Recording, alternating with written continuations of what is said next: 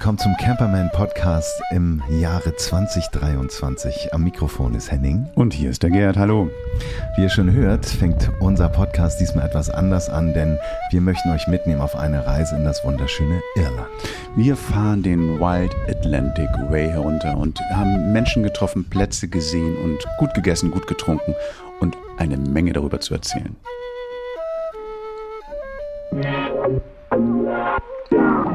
Ihr hört Camperman. Der Podcast zum Einsteigen und Aussteigen. Mit Henning und Gerd. Hallöchen, da sind wir wieder. Das war eine lange Pause, meine Fresse. Ähm, ich bin so froh, dass es endlich wieder losgeht.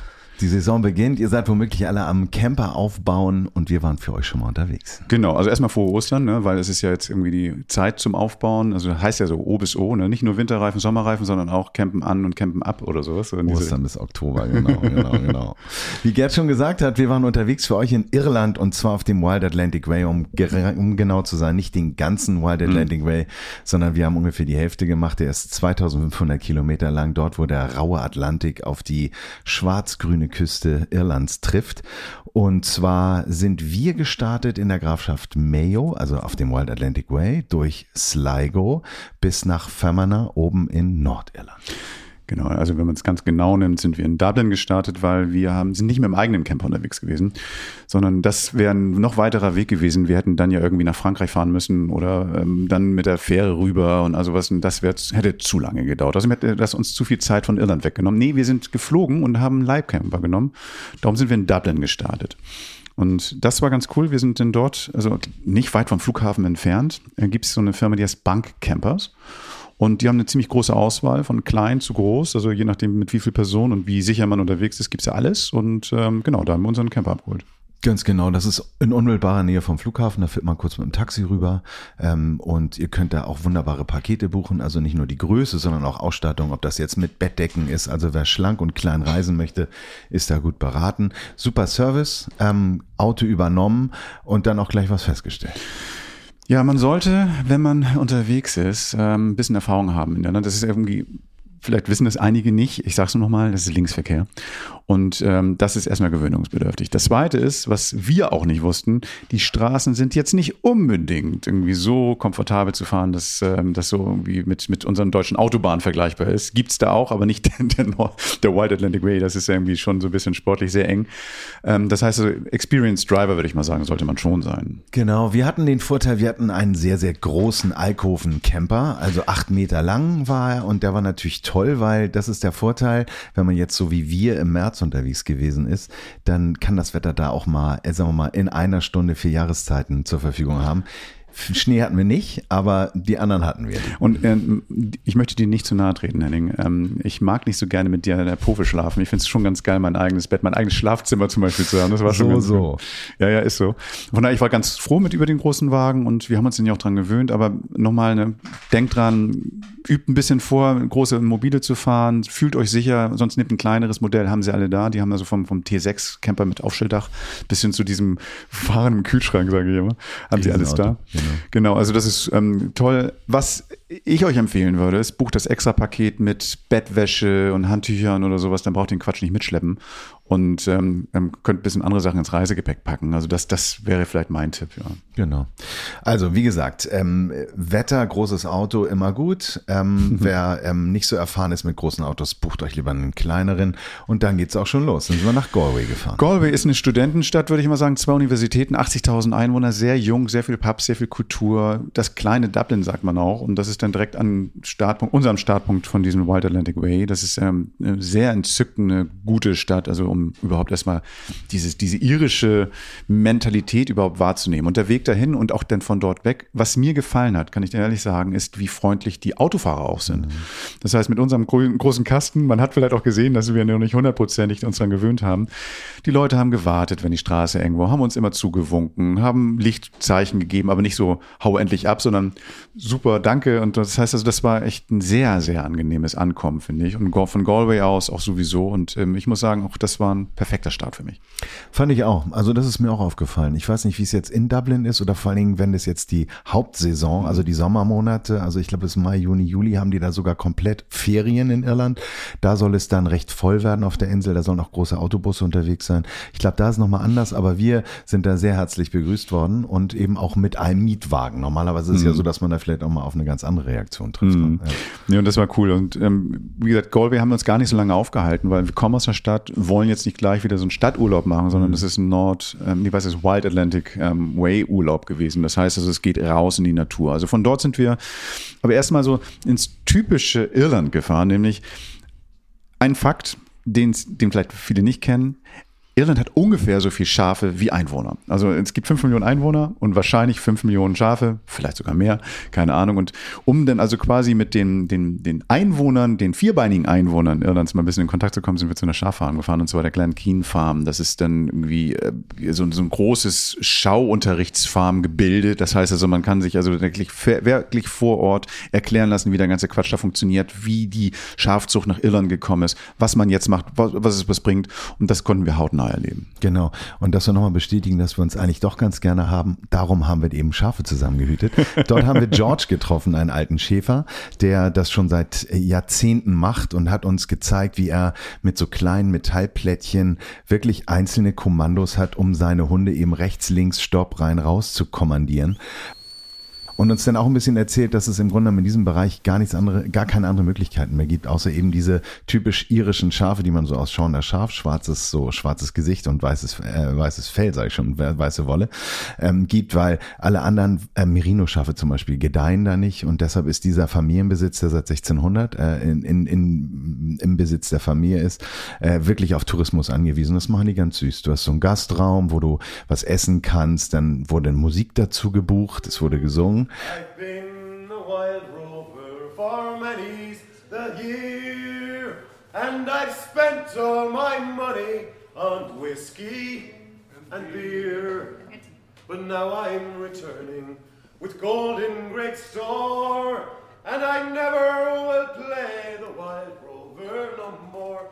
And it's no Ähm, und du hast noch so einen kleinen Merch-Stand. Und ähm, das ist eigentlich ein ganz schöner Start, um, um sich mit der Landschaft und den ganzen Leuten auch ein bisschen vertraut zu machen. Ja. Genau, Catherine und ihr Mann betreiben das ganze Ding. Auch die haben uns herzlich empfangen, haben ein bisschen was erzählt. Also die veranstalten Events, wo man so diese, diese klassische irische Folkmusik so auch mit, mitmachen darf und ähm, so ein bisschen ähm, eingewiesen wird. Und das ähm, ja, war, war wirklich ein schönes Erlebnis, tatsächlich mal auch so diese Liebe zur Natur zu finden. Und was mich aber ein bisschen geärgert hat, das kann ich dir auch sagen, ich wurde ähm, darauf hingewiesen, quasi nonverbal, wie schlecht ich meinen Hund erzogen habe. Mhm. Dann, dann, dann irgendwie tatsächlich, also bei mir hört der Hund mit Glück auf dem Pfiff, aber äh, der George konnte, glaube ich, fünf Pfiffe machen oder noch mehr.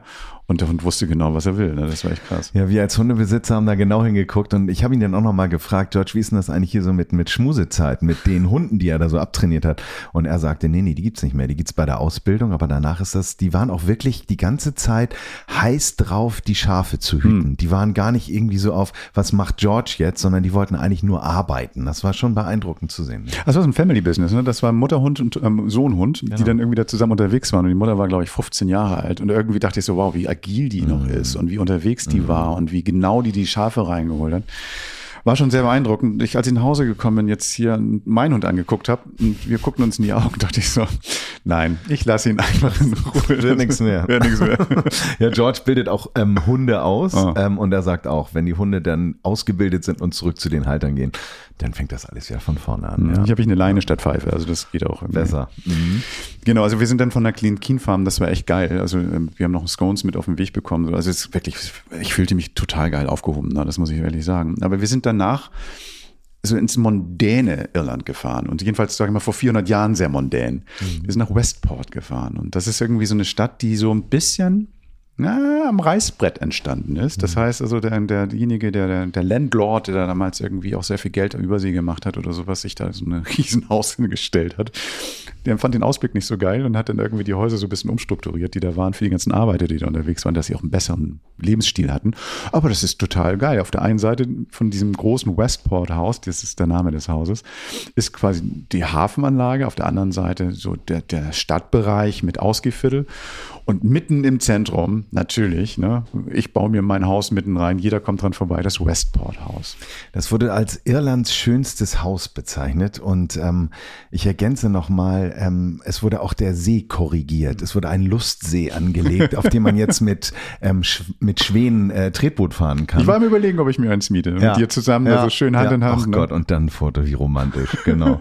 ähm, dieses Haus wurde 1730 äh, begonnen zu bauen und hat dann diverse Ausbauphasen erlebt. Dort finden Events statt, da werden äh, Live-Konzerte veranstaltet und es hat schon sehr herrschaftlichen Eindruck ja. ähm, und eine tolle Anlage. Es gibt einen Foodtruck gleich am Eingang und was uns besonders gefreut hat, äh, man kann dort auch mit der ganzen Family campen und diese Stadt in der Nähe dieses Hauses erleben. Mhm, genau, kannst alles zu Fuß machen. Man braucht nicht mal ein Auto bewegen, man braucht kein Fahrrad, man kann irgendwie beides machen. Ähm, der Campingplatz ist echt groß und ähm, da gibt es eine Zelt-Area, da gibt es ähm, für Karawane. Wenn man aber tatsächlich so wie wir mit dem Flugzeug gekommen ist und mit sich nur mal einen Mietwagen dahin fahren möchte, ja, kann man sich einfach ein Glamping-Zelt mieten. Auch das ist neu, die haben da jetzt so diese typischen Tents, also so Africa-Style, würde ich mal sagen, ähm, wo du dann irgendwie mit einem Luxusbett und geilen ähm, Lounge-Sesseln und so.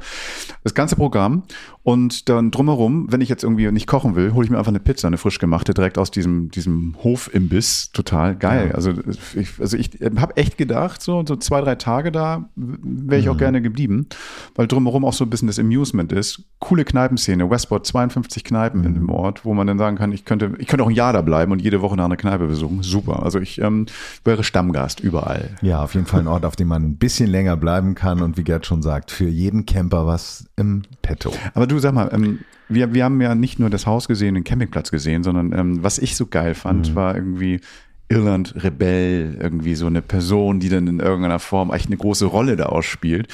Ähm, ähm und Piratengeschichten. Das ist ja alles, alles dabei, ne? So.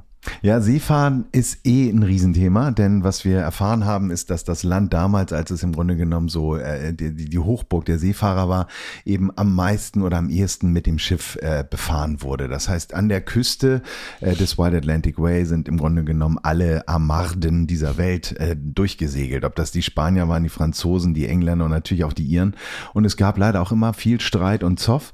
Und äh, die Frau, auf die du ansprichst, war Grace O'Malley und vielleicht erzählst du uns ein bisschen was okay, zu der. Grace O'Malley. She is called the Pirate Queen of Connacht. She ruled the seas from Scotland to Spain. Here we have her Grace O'Malley war ähm, ja wie eine Frau, die ähm, in der Seefahrerfamilie groß geworden ist. So, ihr Vater fuhr zur See, sie sagte, ich will mit, nee, geht nicht Frauen, ne? Frauen sowieso nicht, haben ja eh keine Rechte zu der Zeit und so. Und das ist, nee, nee, nee, nee, nee ähm, schneide ich doch einfach mal meine langen roten Locken ab und ähm, tue, als ob ich ein Boy bin und, und gehe dann aufs Schiff. Und ähm, ja, hat sie gemacht, ihren Vater überrascht und dann ist sie eben halt, damit sie überhaupt überleben kann, von ihnen eingewiesen worden in die Seefahrertechnik. So, aus dieser ganzen Geschichte ist was ganz anderes entstanden, nämlich sie ist dann eine der berüchtigsten ähm, ähm Seefahrerinnen geworden. Ist gar nicht wegen Mann oder Frau, sondern einfach, sie war einfach, hat ein Talent gehabt, irgendwie, ähm, auch dann gegen die Eindringlinge, gegen die Feinde oder sowas anzutreten. Ja, Doof nur, dass die Briten, ne, Feinde von Irland auch teilweise in vielen ähm, immer schon gewesen, ähm, denn irgendwann mal ihren Sohn erwachsen gefangen genommen haben. Der ist dann nach ähm, in den im Kerker gesperrt worden. Sie fand das total blöd, ist nach London gefahren mit ihrem Schiff, hat sich da drei Jahre in den Hafen gelegt und immer um eine Audienz bei der Königin damals gemietet. Und ja, das Blöde ist dann wiederum, sie sprach kein Englisch, die britische Königin kein Irisch. Was haben die gemacht? Beide sich auf Latein unterhalten. Und das ist so ein Gespräch auf Augenhöhe gewesen, hat dafür gesorgt, Sohn ist entlassen, sie wurde unbehelligt bis zum Ende ihrer Tage, konnte dann irgendwie, was ich steinalt werden und hat den Grundstein also auch ein bisschen für diese Westport-Dynastie ähm, gelegt. Das ist eine Riesenbüste von ihr zu sehen ähm, in diesem Westport Haus und draußen ist auch nochmal eine, glaube ich, Bronze-Skulptur. Mhm. Und die Frau war schon 70, als sie mit der Queen verhandelt hat. Das war ähm, schon sehr beeindruckend. Also da hat man so ein bisschen Gänsehaut gekriegt, wenn man äh, der Biddy, die uns dort äh, netterweise durch das Westport Haus geführt hat, äh, so lauschen durfte. Das war schon Seemannsgarn und Piratengeschichten. Also ein bisschen Pirates of the Irish Seas, ja. An dieser Stelle vielleicht würde ich euch euch gerne mal einen Tipp geben. Ey, ich hoffe, ihr habt die Augen zu und schreibt nicht alles mit. Das braucht ihr nicht. Wir werden das natürlich alles nochmal im Blog aufschreiben. Ihr findet das unter www.camperman.de. Wir werden bei Social Media ein paar Bilder reinknallen. The Camperman bei Instagram einfach mal nachklicken. Und in den Shownotes stehen auch nochmal Links. Das heißt also wirklich, schreibt nicht mit, hört einfach zu, wenn ihr Bock habt, fahrt mit uns mit diesem ähm, Wild Atlantic Way. Und wild wurde es auch, als wir uns am nächsten Morgen dann Richtung Black Sword Sea Safari oh. begeben haben. Das heißt, wir haben uns auf ein Schlauchboot begeben, was eigentlich von den SEALs, also von, von so äh, speziellen Einheiten, äh, Einsatztruppen gefahren wird. Das müsst ihr euch vorstellen, 200 PS hinten, in der Mitte im Grunde genommen eine Bank äh, und drumherum zwei Schläuche. Und äh, Mick war so nett, uns dort auf eine Sea Safari mitzunehmen und wir sind auf die Insel gefahren, das muss ich jetzt nochmal nachlesen, Inishkir, würdest du auch sagen, ne? Inishkir. Ähm, und die Überfahrt war so ein bisschen bumpy. Also ähm, das wetterabhängig, kann man auch nicht immer machen. Besser ist, ihr ähm, sprecht den Mick vorher an, ob das heute möglich ist, nicht, dass es da eine große Enttäuschung gibt. Und dann nimmt er euch mit auf die Fahrt. Und auf der Fahrt habe ich halt gemerkt, es ist nicht unbedingt immer von Vorteil, auf dem, auf dem Sitz sitzen zu bleiben. Ja, das ist total geil. Ich habe die ganze Zeit gejubelt und geschrien bei jeder Welle so, ja! Yeah! Das ist total geil. Und ich habe gesehen, ich, du saßt vor mir, wie du dann irgendwie an einer Stelle ich glaube, so in dich zusammengezuckt bist, so, weil die Welle dann richtig so in Wellental runtergeknallt und dann gesagt, ey, das muss, das muss so richtig vom, vom, von, von, von dem Sterz bis in den Nacken hinein wehgetan haben. Ja, so, sah das aus. Ja, so sah es aus. Es war ein harter Aufschlag und dann habe ich irgendwie festgestellt, es ist besser, auch das Boot wie ein Bullen zu reiten. Das heißt, sich vorne an den Bügel festzuhalten, ein bisschen die, die Beine anzuspannen und in der Hocke zu bleiben. Und wenn da mal so ein Schlag kommt, den federt man dann ganz leicht ab. Aber das Ziel, wo er uns hingefahren hat, ist einfach unglaublich gewesen. Also dieses dieses Inishkir Island ist im Grunde genommen, es ist unbewohnt, es war mal bewohnt von äh, Fischerfamilien, die allerdings diese Insel räumen mussten, weil es ein schlimmes äh, Unwetter gegeben hat und die ganzen, sagen wir mal, die ganzen Männer gestorben sind. Ich glaube acht an der Zahl oder neun. Und dann hat die Regierung gesagt, ihr müsst leider runter von der Insel. Die haben neue Zuhause, also neue Wohnungen gekriegt und somit ist das da alles so ein bisschen verfallen. Ein bisschen? Ja, es ist nichts mehr übrig eigentlich. Genau, sind doch zwei Häuser sind übrig oder so. Das Keine Ahnung. Einmal für die Birdwatcher, die dann irgendwie da sitzen und uns genauso genauso beobachtet haben wie die Vögel. Und zwar, die zählen die Gänse, die jetzt irgendwie jetzt im Frühjahr kurz mal Zwischenhalt machen und nach Island fliegen, fangen die ein, taggen die, damit man die registriert hat und dann weg. Und uns haben die geguckt, ob wir nicht da im Weg rumlaufen. Dann, ja, was machen die da? Und, ähm, aber gibt noch ein Haus, was man mieten kann, nämlich ein Airbnb-Haus.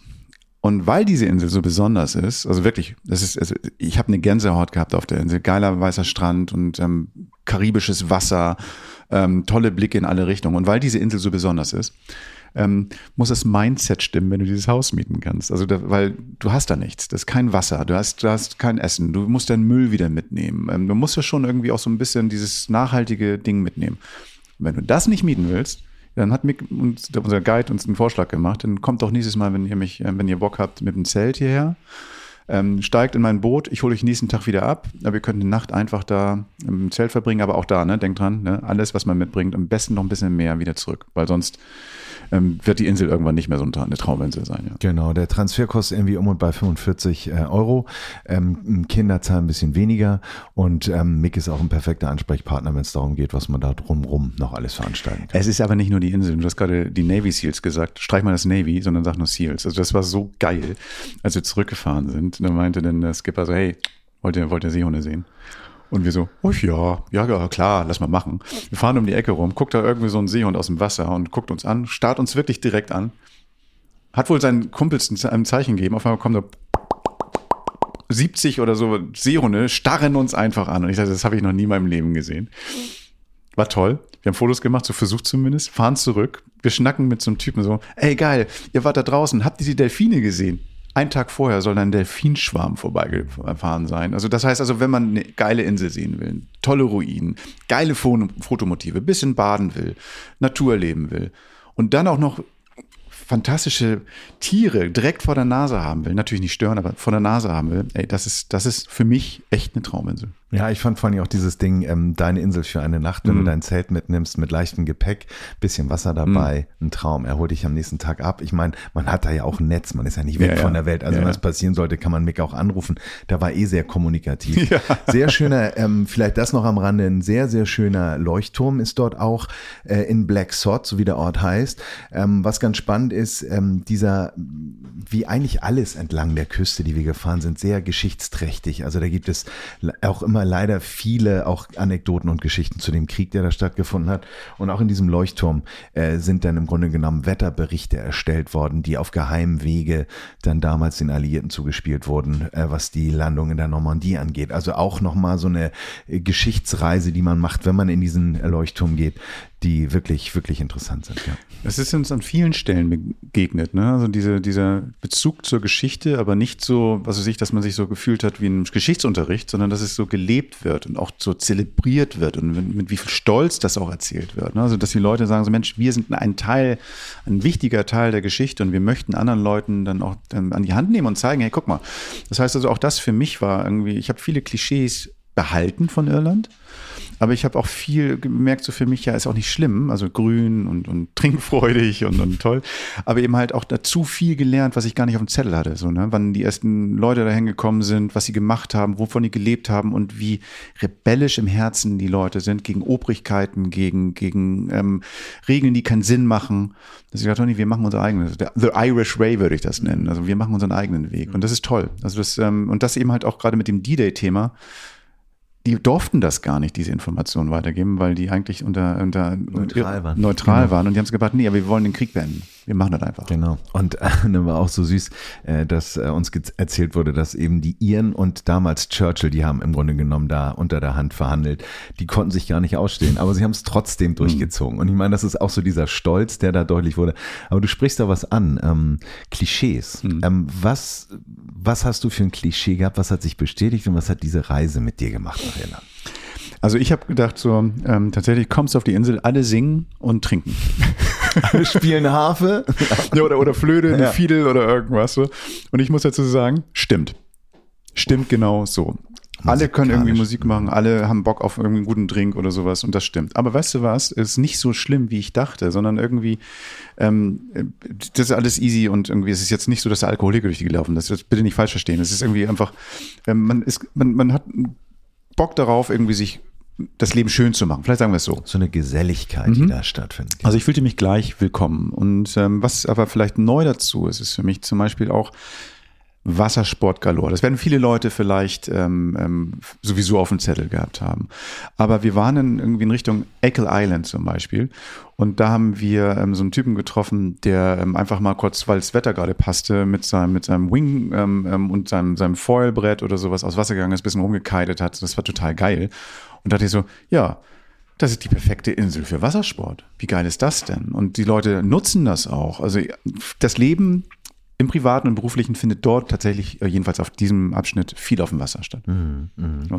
SUP ist auch auf diesen ganzen Lakes und Lochs, wie Sie da sagen, äh, gerne erlaubt und auch gerne gesehen im Sommer eben auch äh, ein wunderbarer, ein wunderbares Fortbewegungsmittel, um eben auch auf Inseln zu kommen, auf denen man dann zum Teil eben auch campen kann. Am besten im Vorfeld immer erkundigen. Manche sind im Privatbesitz, aber die sind da sehr offen und sehr relaxed. Ja. Hast du ein. Klischee, was du jetzt bestätigt oder wieder? Ich habe ja immer den Eindruck, wenn man so auf so ähm, Inseln fährt, die gerade wo in der Region, in der wir waren, also wir sind ja nun durch die Grafschaft Mayo gefahren und das ist ja im Grunde genommen von der Fläche die drittgrößte, allerdings von der Einwohnerzahl die erst an 17. Stelle, also wirklich nicht dicht bewachsen. Ähm, ich habe mal, warte mal, ich habe die Zahl hier mal gesagt, das sind irgendwie ein, 130 oder 150.000 Einwohner gewesen, also wahnsinnig wenig. Und es wurden, je mehr wir denn im Grunde genommen gen Nordwesten gefahren sind, immer weniger. Und ich hatte so den Eindruck, das ist so ähnlich wie bei uns die Nordfriesen, ne? Ne, so, so ein bisschen zurückhaltend, in sich gekehrt und auch so einsilbig. Aber das kann ich überhaupt nicht bestätigen. Dieses Klischee, dass der Ire irgendwie in sich ruht oder, oder, oder nicht neugierig oder offen ist, äh, kann ich komplett widerlegen. Also es war immer, lustigerweise, immer irgendeine Verbindung, wenn man gesagt hat, wir kommen aus Deutschland. Ah, meine Schwester, meine Cousine oder meine Tochter ist in Deutschland oder ich selber war auch schon mal in Deutschland bis hin zu den Versuchen, ein bisschen Deutsch zu sprechen. Also man hat sich immer gleich willkommen gefühlt. Die waren wahnsinnig neugierig, aber ohne aufdringlich zu sein und tierisch gastfreundlich. Was man sagen muss, dass, dass der Versuch, Deutsch zu sprechen, immer noch besser ist als mein Versuch, mhm. Gälisch zu sprechen. Wir haben viele Sachen probiert und ähm, ich habe da jemanden getroffen und ich habe ihn mal gefragt, sag mal, kannst du mir ein bisschen Irisch beibringen? Ja, yeah, hello would be Giagwich and then um, how are you would be Kehi Wiltu. And goodbye then it'd be Sloan. Sloan. And so. cheers. Cheers, Sláinte. This is most important. Yeah, yeah, Sláinte, yeah. So that, that would be your cheers. An den Straßenschildern. Und ähm, du bekommst der englische Namen oder bekommt der englische Namen, aber ihr bekommt auch überall die irischen Bezeichnungen. Einige Menschen haben einen so starken irischen Dialekt, ähm, dass man denkt so, ei, das ist Colin Farrell mal zwölf, also wenn, wenn man dem schon beim Original gehört hat. Ähm, diese Nuancierung dieser Dialekte habe ich überhaupt nicht auf die Pfanne bekommen. Aber es ist irgendwie trotzdem ganz cool. Und vor allen Dingen, jeder gibt sich Mühe. Und meinte dann einer zu uns auch so, dass wir besser Englisch sprechen als er. Ne? Also das, das ist total verrückt. Also das ist schon, ist schon witzig. Also, also Irisch ist, ist da ein Thema. Ähm, Irisch-Gälisch, wie man in Deutschland sagt, ist ein Thema, aber keine Sorge da. Also das, das geht. Du hast gerade Colin Farrell angesprochen und das ist ja auch gerade so ein Thema bei uns in den Kinos gewesen, sogar bis zu den Oscars, die Banshees of Inisherin. Du hast dich mit einem unterhalten und hast ihn mal gefragt, ähm, wie fandet ihr den Film? Uiuiui. Also äh, es gibt, glaube ich, die, also wenn du einen Iren fragst über einen irischen Film, sind sie sehr kritisch. Bei diesem Film sind sie extrem kritisch. Alles blöd. Alles blöd. Erstmal gibt es den Ort nicht wirklich. Ähm, dann ist es so, dass die Geschichte viel zu überzogen ist. Dann fanden die ganz seltsam, ich will jetzt nicht so, so, so einen ähm, Spoiler machen, aber das, diesen Twist in diesem, in diesem Film fanden die unglaubwürdig. Also total krass. Mhm. Ähm, und ich dachte immer so, hey Mensch, also warum? Also seid doch mal entspannt. Es war doch ein spannender Film. Ja. Ist total lustig. Also, Unisono. Alle Unisono. fanden ihn doof, um es so zu sagen. Und ich habe den Film gesehen und ich dachte so, ja, so stelle ich mir Irland auch ein bisschen vor. Und so war die Land Landschaft auch. Ich glaube, es sind ja. auch die Menschen auf der Insel tatsächlich. Ja, das kann sein. Und das wollen die aber nicht sagen. das mag sein. Da haben wir die anderen getroffen. Die, die drei anderen, genau. Wir sind auf jeden Fall, um jetzt mal wieder in unser Auto einzusteigen, äh, weitergefahren. Und zwar, weil wir auf einer Insel waren, auf eine ähnlich schöne Insel, nämlich Kill Island. Ja. Äh, man fährt über eine kleine Brücke rauf. Auf der rechten Seite ist gleich ein kleiner Supermarkt. Du hast gesagt so, ey, das ist ja wie Fehmarn. Ein bisschen. Also ja. Fehmarn in, in Modellbaugröße. Ja. Ein bisschen Miniaturwunderland. Ja, diese Brücke, nämlich Ganz süß. Bogen oder Ganz so. Süß, genau. Und dann fährt man ein bisschen geradeaus und dann ähm, sieht man äh, schon sehr bald eine im Grunde genommen ganz flache Ebene und dort liegt dann auch dieser wunderbare Kiel Campingplatz. Genau. Mit Doppel-E geschrieben, also nicht wie Kiel. Großer Strand direkt vor der Tür, geile Sicht aufs Wasser, auf die Berge im Hintergrund, eine kleine Sauna in so einem, Bau, in so, einem Schäferwagen direkt am Strand. Ähm, der, selber, der Platz selber ist nicht so spektakulär ausgestattet, hat alles, was man braucht, aber ähm, keinen Supermarkt braucht man nicht, weil das ist alles vor der Tür, Restaurants sind vor der Tür. Also das ist irgendwie, wer den geilen Blick haben will, mit seinem Kite aufs Wasser will oder mit seinem Boot, perfekter Startpunkt dafür. Wirklich. Ja, super schön. Wie gesagt, das Wasser auch karibisch. Mhm. Die Betreiber, ähm, das ist Lisa und ihr Mann, die haben den gerade übernommen und die wollen auch ganz viel machen, aber auch gar nicht so viel verändern. Mhm. Also wer so Wind und so Küste und so nicht so gerne mag, sollte da vielleicht nicht hinfahren, weil da die Angriffsfläche, dadurch, dass es da keine mhm. großartigen Bauten gibt, äh, natürlich äh, extrem sein kann. Aber wir sind ja so Nordlichter, wir haben das da sehr gemacht.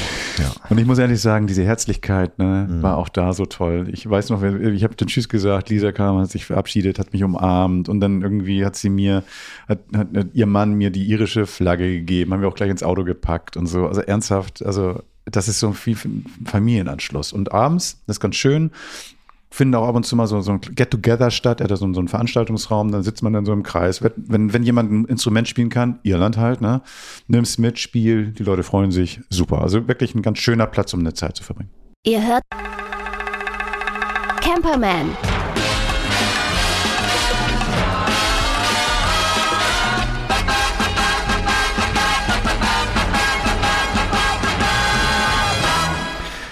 So, und da wir jetzt so viel am Wasser waren, begeben wir uns jetzt mal eigentlich auf die typische, auf den typischen Boden, den man da so findet, nämlich ganz viel Torf, Moos und auch so ein bisschen Fels. Und das haben wir gemacht im Neffen National Park. Der hieß vorher anders, der ist jetzt größer geworden. Das heißt, die haben einen Verbund geschaffen aus solchen Mooslandschaften und sogar einem Wald.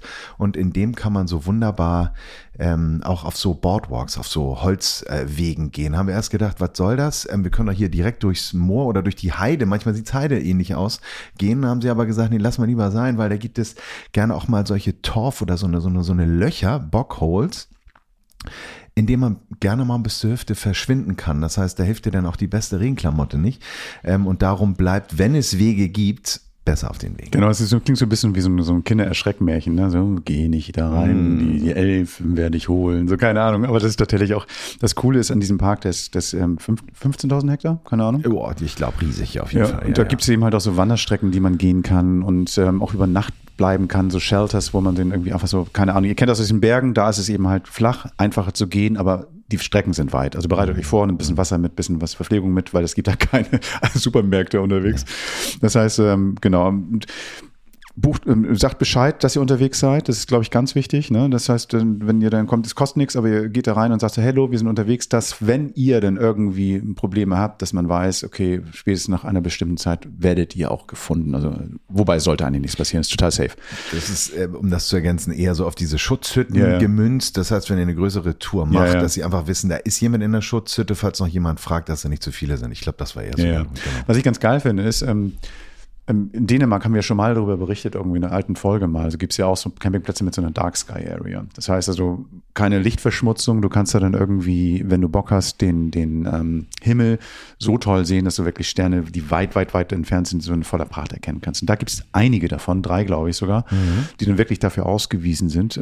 Du kriegst keine Lichtverschmutzung von der Straße, von der nahen Stadt oder sowas in unterschiedlichen Skalierungen. Einmal so ein bisschen Licht, einmal ein bisschen weniger Licht, einmal gar kein Licht und dann entsprechend muss man, wenn man dahin will, sich ein bisschen vorbereiten. Also eine Taschenlampe mit, damit du auch die Wege findest und so. Und das ist toll. Also das, da hat uns dann Guide irgendwie erklärt, so wie das Ganze funktioniert und ähm, hat auch noch den Tipp mit einer App gegeben, wenn man denn da ist, wenn man nicht weiß, welches Sternbild man sieht, hält man die entsprechende App hoch und sieht dann genau das Sternbild. Ich verlinke das in den Shownotes, dass ihr das irgendwie nicht selber raussuchen müsst. Genau, da findet ihr das alles. Und das war toll, also muss ich ehrlich sagen. Also ich mag das einfach mal dann auch manchmal zu merken, wie klein wir eigentlich sind. Und das kriegst du in solchen Bereichen also wunderbar mit. Ne? Ja, und wie fantastisch das ist, das hat sie uns eben auch noch gesagt. Es, es war ja, äh, sagen wir mal, vor kurzem, ich glaube, es war Anfang März oder so, so ein Sonnenwind. Mhm. Also die Aurora hat ja irgendwie dann groß gefunkt und das konnte man dort mit dem bloßen Auge sehen. Ja. Also Nordlichter in Irland. Apropos Licht, ne? Also wenn jetzt, manchmal ist es ja so, dass der Mond scheint und das ist ja, da hilft es ja extrem gut, ne? Wenn der Mondschein dir den Weg weist. Also Mondschein hilft. Also Mondschein beim Sterne gucken nicht so gut, aber ich glaube, worauf du hinaus willst, ist Mondschein immer gut. Ja. Mondschein ist ein Schnaps, ein Schnappes, den man irgendwie im Hintergrund gemacht hat. Hat auch einen anderen Namen, ich habe den wieder vergessen. Ja, ähm, warte mal, das ist Puccin, sagen Puccin. genau. So, das heißt also, ähm, aus, aus irgendwelchen Gründen haben die Bock darauf, ihren eigenen Schnappes zu machen oder sowas. Und das ist natürlich nicht geil, weil der, du kannst nicht abschätzen, so wie viel Zeug ist da drin, zu viel von der Mischung, zu viel Alkohol. Soll die sogar blind machen können, auf jeden Fall krank, auf jeden Fall ist das nicht so fit oder sowas. Das heißt, es ist eine Riesengeschichte mit Vertrauen, von wem beziehe ich diesen Quatsch. Also Mondschein ist aber ein Thema, egal wenn man anspricht, jeder weiß Bescheid und lächelt dich dann irgendwie ganz verschmitzt an. Ich weiß nicht, woran das liegt. Auf jeden Fall wissen wir aber, dass ähm, man den auch legal kaufen kann. Und dann, warum haben wir eine Distille besucht? Ganz genau. Also so wie bei uns Bier gebraut wird, wird da irgendwie Moonshine gebraut oder gebrannt. Und ähm, um uns, sagen wir mal, mit auch der Whisky-Tradition dieses Landes ein bisschen vertraut zu machen, sind wir in die Connacht Whisky Company in Ballina in Mayo gefahren. So if you go to just two stills, you go to 69%, and then you only cut down 10%. So you don't lose that much. Und haben dort die So Dempsey getroffen, eine junge Mutter, die gefühlt Herz und Seele dieser Distille ist. Die macht Führung mit euch, die macht Tastings mit euch. Die müsst ihr bitte vorher buchen ähm, über die Website. Und die hat uns dann so ein bisschen erzählt, die haben angefangen mit Wodka und eben auch mit Gin, weil das schneller reift ähm, und das konnte man schneller verkaufen und haben dann aber zeitgleich angefangen, schon an Whisky rumzubauen.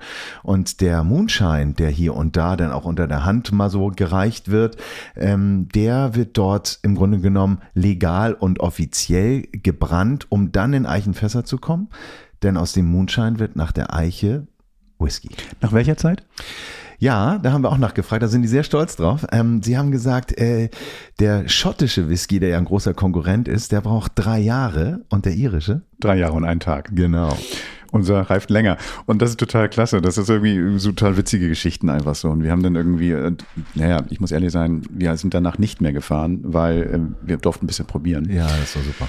Das heißt also auch da ein Tipp, ne, wenn ihr da hinkommt, es gibt da regelmäßig Veranstaltungen, da kann man mit der Familie hingehen. Es gibt auch für, für Kids da irgendwie so ein bisschen ähm, Getränke, die man machen kann. Also die Erwachsenen können sich ähm, die, die, den, den ganzen Vorgang ähm, anschauen. Man kann da noch ein bisschen im Shop einkaufen.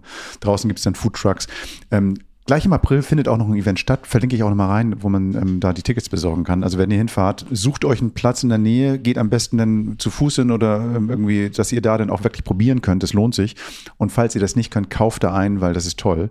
Und wenn ihr ganz viel Glück habt, es gibt nämlich von der ersten, von der ersten Serie, gibt es noch zwei, zwei, drei kleine Flaschen, die man da kaufen kann. Also wer zuerst kommt, mal zuerst. Das ist, könnte auch mal eine Wertanlage sein. Es waren 3000 Flaschen, ich kenne mich mit sowas gar nicht aus, aber es gibt ja Leute, die das können. Ähm, und nochmal so ein kleiner Fun-Fact, weil als sie uns erzählt hatte, dass eben dieser irische Whisky drei Jahre und einen Tag reift, haben wir gefragt, warum und was, wieso. Und sie, ja, doch, irischer Whisky hat eigentlich nur drei Regeln. Eben diese Reifzeit, also drei Jahre und einen Tag, dass er nur in Eichenfässern reifen darf. Aber das kann auch sein, dass es vorher ein Tequila äh, oder ein Rum oder auch ein Wein drin gereift ist, aber es dürfen nur Eichenfässer sein. Und er darf nur auf irischem Boden reifen. Das heißt, die können das Ding nicht importieren aus irgendeiner Distille in Amerika, sondern das muss irgendwie alles Irish Made sein. So, Alkohol hatten wir. Und jetzt, und jetzt würde ich, jetzt würde ich gerne mal, ähm, wir haben uns vorher abgesprochen, welche Punkte wir machen, aber wir sind ja in Berliner. Ja, Und das heißt, Berliner. Und das heißt also, wenn wir schon mal da sind, und du hattest nämlich gesagt, eigentlich ist es eine ganz geile Idee, weil wir hatten mal ein Produkt vorgestellt. Ähm, das, ähm, da haben wir nämlich jemanden getroffen, der, ähm, wie soll ich sagen, sich um andere Genüsse kümmert, nämlich ums Kochen. Und da wollen wir mal ganz kurz reinhören, wenn ich den Punkt finde. Ich bin ja immer, kennt ihr ja? Das Produkt der Woche.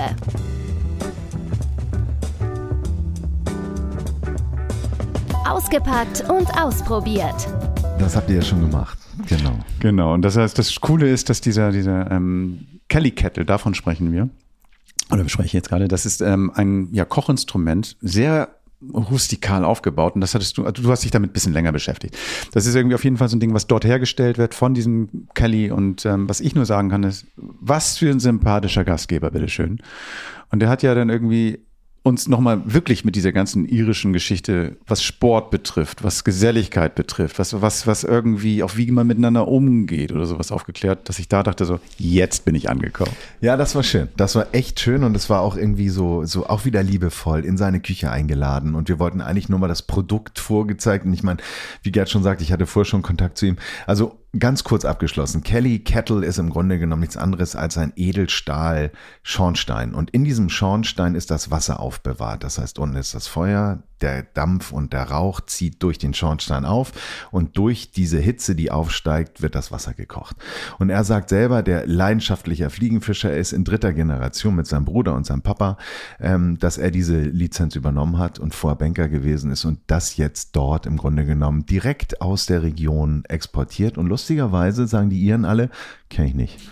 Aber in Afrika, in Europa zum Teil ist das äh, ein Thema und er entwickelt ihn eben auch immer weiter. Er ist selber gar kein Produktentwickler und kennt auch diese ganzen Programme nicht, aber er zeichnet selber und so entwickelt sich das peu à peu weiter.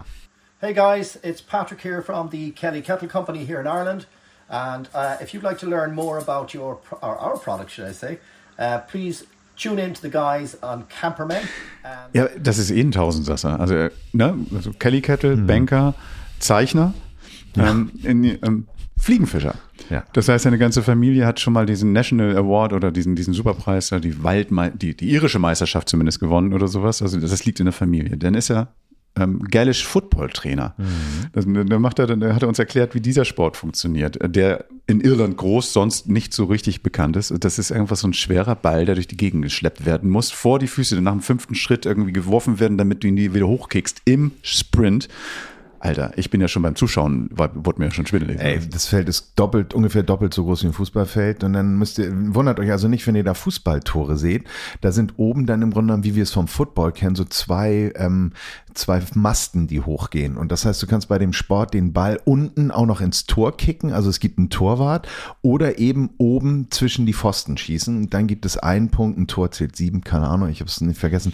Aber so ein richtig kerniger Sport, also passt auch total zu uns. Und Highspeed. Das heißt also wirklich, Ja. die sind richtig so, Ja. ich glaube, ich, ich würde schon nach den ersten fünf Minuten da keuchen mit der Lunge in der Hand irgendwie auf dem Boden liegen. Also Das ist schon, ist schon geil, war echt geil. Und der Patrick Kelly hat uns dann eben halt auch nochmal irgendwie dann so ein bisschen was von, von diesem Flair erzählt. Und ich glaube, das ist so dieses, was wir immer wieder hier sagen müssen. Diese Geselligkeit, dieses Aufgenommen werden. Und vielleicht ist das deine Frage von vorhin nochmal aufzugreifen, dieses Klischee, was man von Irland. Es geht nämlich auch ohne Alkohol. Und das ist das so, die Leute sind, die Leute sind einfach herzlich. Einfach Total, herzlich. total. Und vorhin haben wir ja den jungen Mann gehört, der uns schon ein bisschen in die irische, Fra ihre Sprache einge eingeführt hat. Ähm, und das haben wir auch gemacht, weil ähm, wenn wir schon nach Irland fahren, dann muss man irgendwie sich auch mal mit dieser Musikkultur auseinandersetzen. Natürlich kennen wir alle die Harfe, sicher auch wiederum vom, vom Guinness als Logo, Guinness Bier. Ähm, und natürlich kennen wir die Flöte. Ähm, aber die Bodrum, ja genau, die Fiddle, genau, Gerd macht hier gerade eine typische Handbewegung, die Fiddle. Ähm, aber die Bodron, das ist im Grunde genommen diese Trommel, die wird geschlagen mit einem kleinen Schlegel und muss man sich ein bisschen vorstellen wie so ein, wie so ein Reifen, wo dann so eine Ziegenhaut drüber gespannt ist. Die haben wir mal probiert zu spielen. Ich dachte ja, ja klar, ein bisschen Trommel schlagen, ne? easy peasy, so komm, komm, ding, ding, ding, so Ja. keine Ahnung, kann jeder, ne? So wie so ein Tambourin, dachte ich, so wäre das ja, Ja, gemeint. ja, genau. Sieht auch aus wie ein großes Tambourin. Ja, genau. So, und aber bevor wir losgelegt haben, haben wir, also wir haben Davok getroffen und ähm, ähm, bevor wir loslegen konnten, wir sind das ähm, so ein John Kavanagh's Studio gegangen. Das ist so diese School of Music da in der Ecke. Ähm, School heißt, der wird unterrichtet und aus diesem Raum kam dann gerade eine Musiklehrerin raus, die ähm, einem Kind Akkordeonspielen beigebracht hat. Die beiden, unser unser Trainer und sie kannten sich nicht, guckten sich an. Oh, was spielst du denn? Oh, ist ja cool. Oh, ähm, kann ich kann ich mitmachen? Hat sie dann tatsächlich, hat sich, haben die beiden sich zusammengesetzt und haben dann einfach mal, ja, weil, weil man das da wahrscheinlich in Irland so macht, Anführungsstriche, Klischee, Anführungsstriche, und haben gespielt.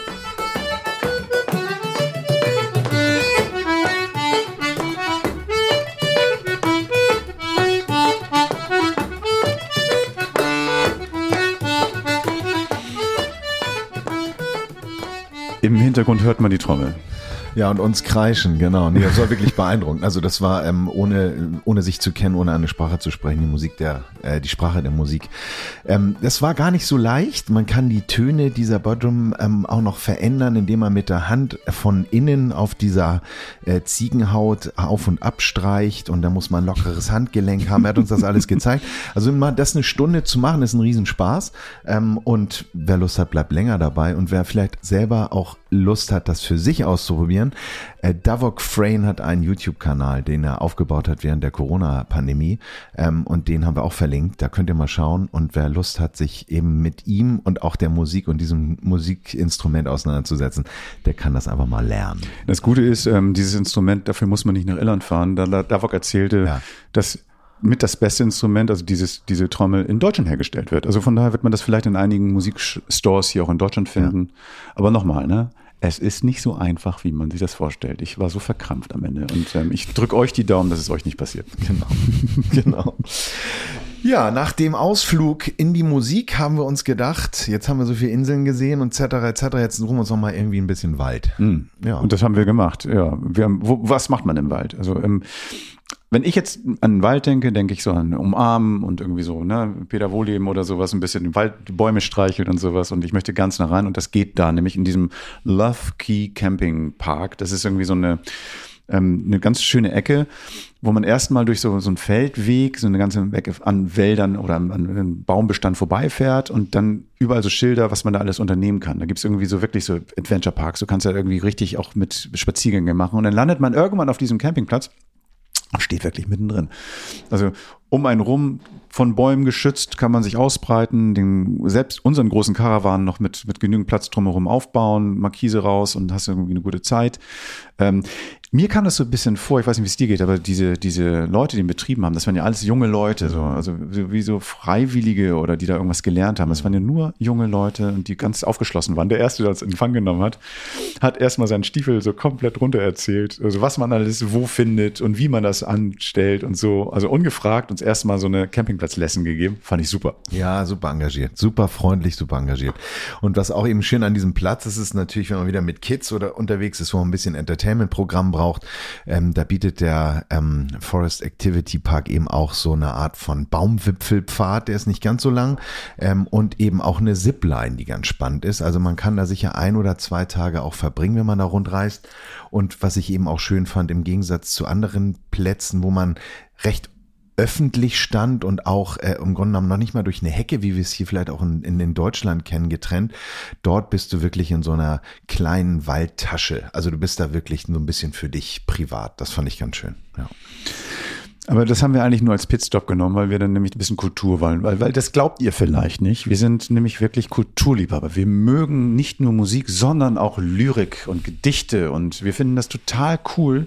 Ach Quatsch jetzt. Also wir sind dann irgendwie in den, wir sind jetzt ähm, zur Drumcliff Church gefahren. Das ist bei so einem Berg, der heißt Ben Balm. Und dort haben wir Dave Lawless getroffen. Ein fantastischer Name passt zu Irland, nach dem, was wir so denken, ein bisschen rebellisch sein. Lawless als Nachnamen, ich glaube, der ist gefaked, egal. Ist auf jeden Fall super.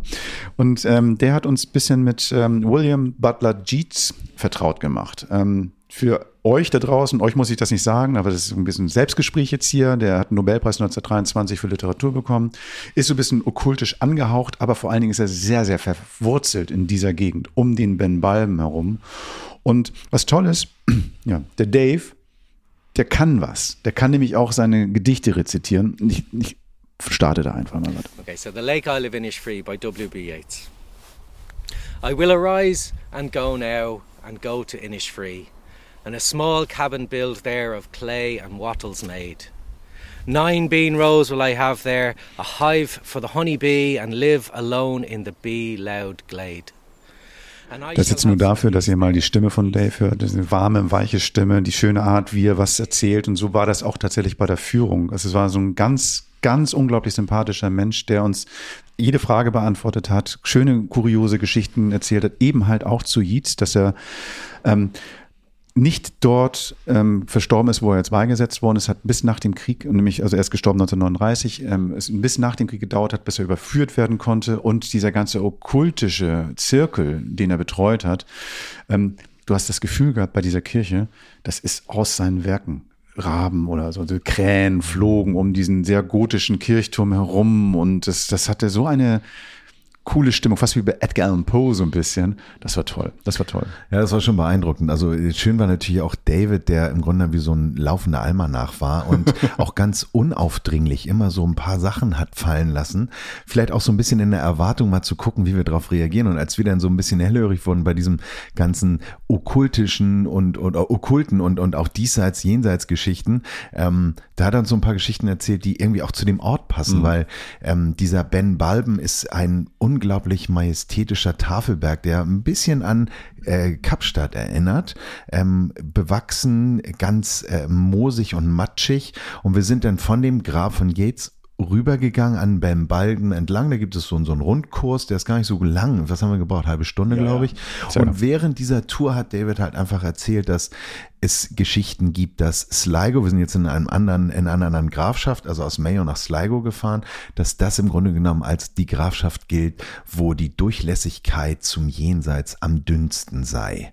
Und er sagte irgendwie, dass wenn dieser Ben Balben so ein bisschen, also dieser Tafelberg so in Nebel und, und, und, und Regenwolken eingewickelt ist, dann soll im Zwielicht an einer ganz besonderen Stelle, die er uns auch gezeigt hat, wo so eine kleine, so ein kleines Loch drin war, von unten es klar, das ist bestimmt riesig gewesen, soll das so aussehen wie ein Tor, wo denn die Feen rein und raus gehen.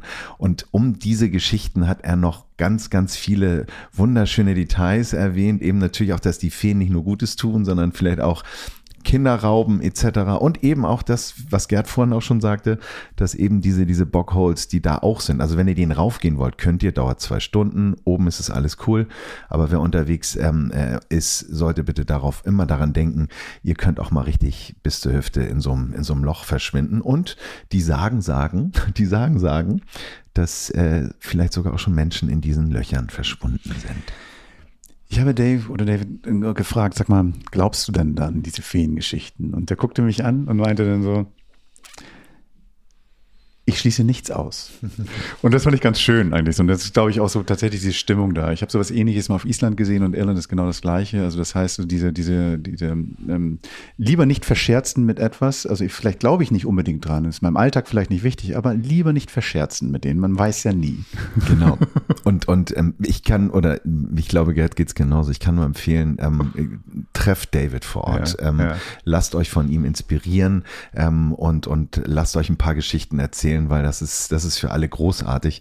Ähm, und diese Melodie ja. am Anfang ja. ähm, war auch von ihm. Er hatte seine Flöte dabei und hat noch ein paar Tunes gespielt und zwar nicht dieses typische Folk-irische Song-mäßige, sondern etwas, was noch 200, 300 Jahre älter ist. Alte Kompositionen, die dann irgendwie auch wieder entdeckt werden, so ein bisschen, auch wieder diese, diese Geschichte Irlands auch in der Musik widerspiegeln. Also Ich würde mal sagen, ähm, Dave trifft die richtige Note. So.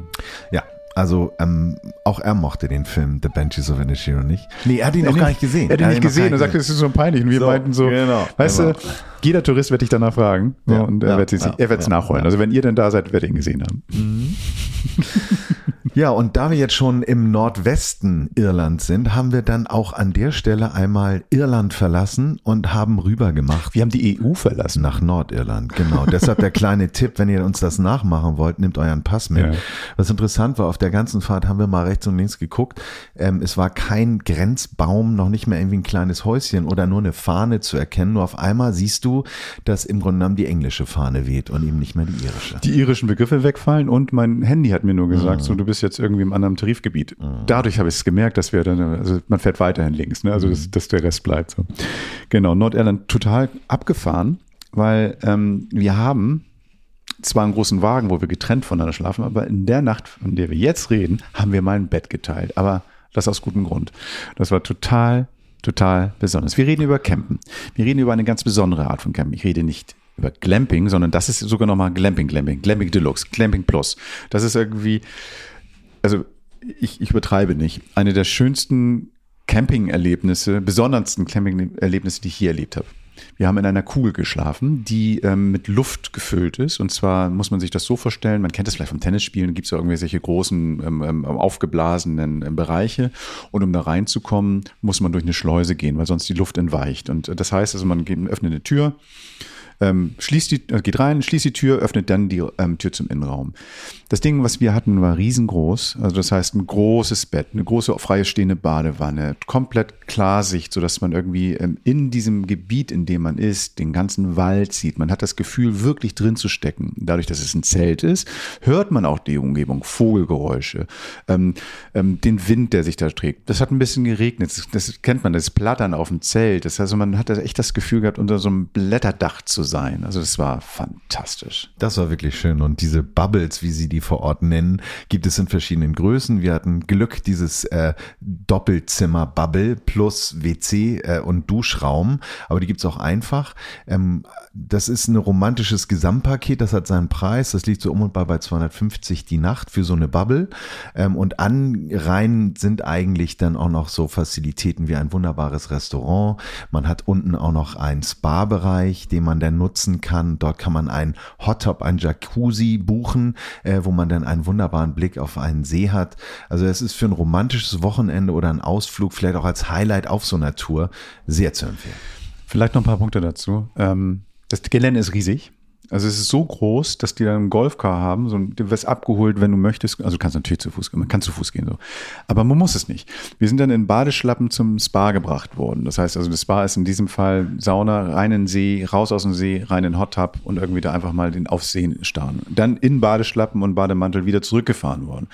Äh, Das Restaurant ist ähm, ähm, für mich als Vegetarier ein, ein Genuss gewesen. Ich habe, und das ist ungelogen, glaube ich, in einem Restaurant noch nie so vielfältig, so schöne Gerichte zubereitet bekommen, die ähm, eine Geschmacksexplosion waren. Und die Drinks danach in der Bar waren auch nochmal fantastisch. Der Barkeeper war sehr, sehr witzig, hat irgendwie gute Drinks ausgeschenkt. Da gibt es ein Vintage-Kino. Das heißt also, wenn man da ist, Zeit mitnehmen, also, oder sagen wir mal so, dieses Wochenende oder diesen Tag, den man da verbringt, alle Synapsen auf, alle, alle, alle Möglichkeiten, das einzusammeln irgendwie und genießen, genießen, genießen, genießen, genießen, weil das ist etwas, was bleibt. Also das ist ein Eindruck, finde ich, das ist wirklich noch ein Highlight zum Schluss dieser Reise und das ist auch vielleicht für euch ein Abschluss ein- einer, eines wunderbaren Trips, um dann zu sagen, so, Alter, ich habe hier Irland mal von einer ganz anderen Facette. Genau, und man kommt um zwei Uhr schon rein, so wie das eigentlich üblich ist bei jedem Hotel. Und das würden wir auch empfehlen. Fahrt früh hin und genießt das in, in vollen Zügen. Ähm, und ähm, ja, das ist, das ist so ähm, der erste Stopp in Nordirland gewesen, das sich gar nicht großartig unterscheidet von jetzt sagen wir mal Irland, außer jetzt vielleicht äh, den Fahnen, die man überall sieht und der Telefonvorwahl. Aber wir dachten, wir gucken, gucken uns schon auch noch mal ein bisschen um und sind dann in einen Ort gefahren, in eine Stadt, die Enniskillen heißt und haben uns dort mit einem Menschen getroffen, der Barry heißt. Barry ist Architekt gewesen, hat gesagt, ich liebe Tourismus so sehr, ich bin so verbunden mit dieser ganzen Umgebung äh, und der hat sich kurzerhand Mehr oder weniger ein Taxiboot angelegt, äh, äh, zugeschafft, äh, gekauft. so, und mit diesem Taxiboot fährt er jetzt äh, Kunden beziehungsweise Leute, die exklusiv sein Taxiboot buchen oder eben auch ähm, in, in Gruppen äh, und fährt die dort über den Loch Erin. Ja. Genau. Und wieder Kulturprogramm, ne? Also irgendwie, wir sind jetzt bei, bei dem Infokanal von Camperman. Das Spannende ist, in dieser Ortschaft gibt es eine Universität und zu, auf diese Universität ging Oscar Wilde. So, das heißt, ähm, ein Bootshaus direkt am, am, an diesem See, aufgestauten im Fluss, da hat er früher gerudert. Und das Abgefahrene ist, denn dort zu sein und auf diesen Spuren von Oscar Wilde zu laufen. Das ist für mich irgendwie was Tolles. Ich bin mit, Dorian Gray und was weiß ich nicht aufgewachsen, fand es total geil, diese, diese, diese ähm, Bücher zu lesen und dachte so, Mann, wow, das ist cool. Und da sind wir dann mit zu einer Insel gefahren, diese eine kleine ähm, Davish Island, wo wir dann tatsächlich ähm, so ein altes, so ein alte Monastery, so ein altes Kloster da gefunden haben, auch die Ruinen davon, sehr hübsch angelegt, mit einem spektakulären Turm, der dann wirklich so kerzengerade hochragt. Und mein Gefühl war immer so, hier muss Oscar Wilde früher auch rumgelaufen sein. Das war schon, war schon toll. Also muss ich sagen, wäre sehr bewegend für mich. Ja, schön ist, wenn man auf diese Insel kommt, äh, die eben auch nicht bewohnt ist, die auch heilig ist, also auch den, den Leuten vor Ort. Dann findet man, wie gesagt, diese, diese ähm, äh, Relikte dieser mhm. frühen Zeit, wo im Grunde genommen die, die ähm, Äbte beziehungsweise dort auch äh, dieses Kloster dafür gesorgt hat, dass äh, das Wissen weitergegeben ist. Äh, dort wird auch nochmal ganz großer Wert drauf gelegt. Die Bücher wurden halt oben in dem Turm versteckt ähm, und dann waren noch die Edelsteine drin und unten ist so ein ganz kleiner Eingang. Also es ist im Grunde wie so ein, wie so ein Riesensafe gewesen. Äh, unglaubliche Präzision in der Arbeit ähm, und auch schöner Ort, um im Grunde genommen raufzufahren auf diese Insel und dort ein bisschen zu bleiben. Mhm. Es gibt regel, äh, regelmäßige Verbindungen oder eben die Möglichkeit mit Barry rüberzufahren. Ich glaube, es waren auch irgendwie 40, 40 ja, ja, Euro, genau, ähm, hin und zurück.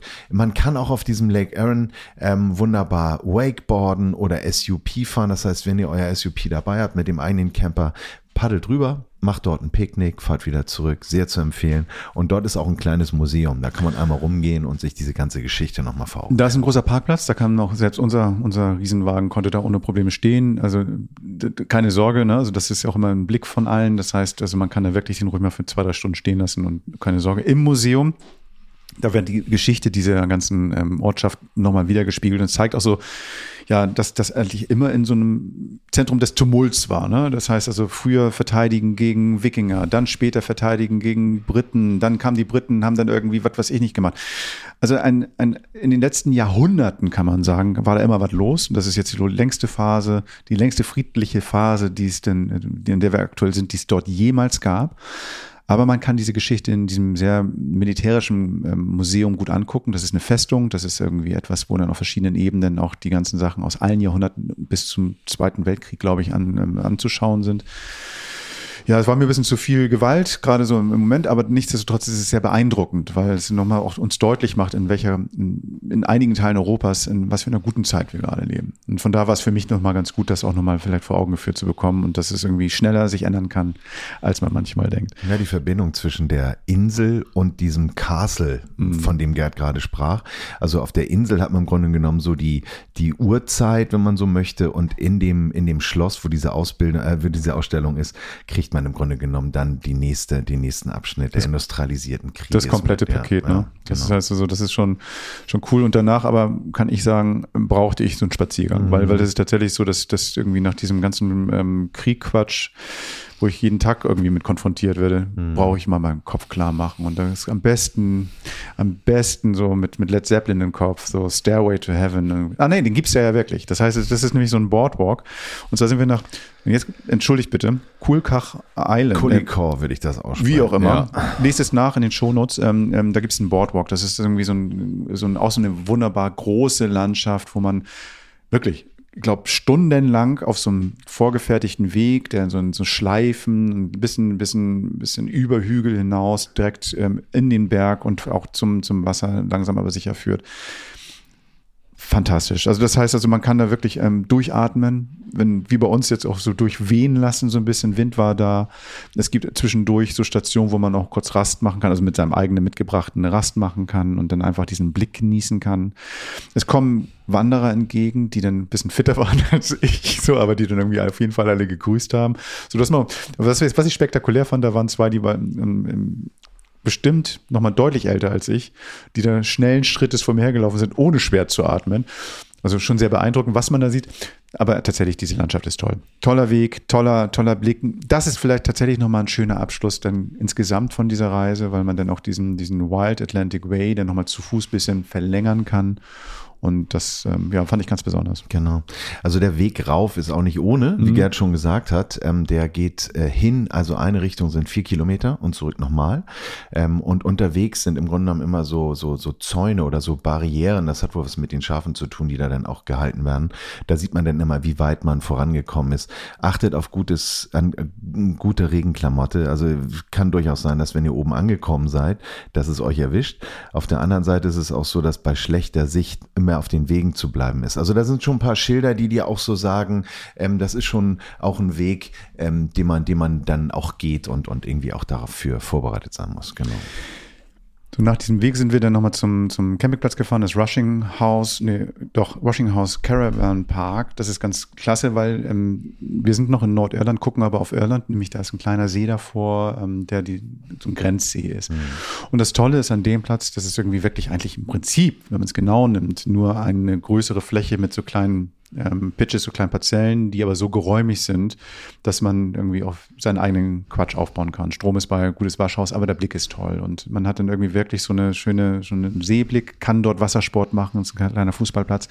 Und das war für uns nochmal so ein Ding, wo wir uns da hingesetzt haben und einfach nochmal diese Reise haben Revue passieren lassen. Und das Tolle an diesem Platz ist, der ist dann wiederum nur mit dem Auto, mit unserem Wagen, roundabout zwei Stunden von Dublin entfernt. Das heißt also, eine letzte schöne Station, einfach nochmal dieses, dieses ähm, Gefühl, was haben wir gerade gesehen, konnte sich da nochmal richtig ausbreiten. Das fand ich toll. Also das war ein schöner Abschluss, glaube ich, unserer, ja, unserer Tour des Nord, nee, des Wild Atlantic Way. Also das ist, ähm, ja, war gut. Total.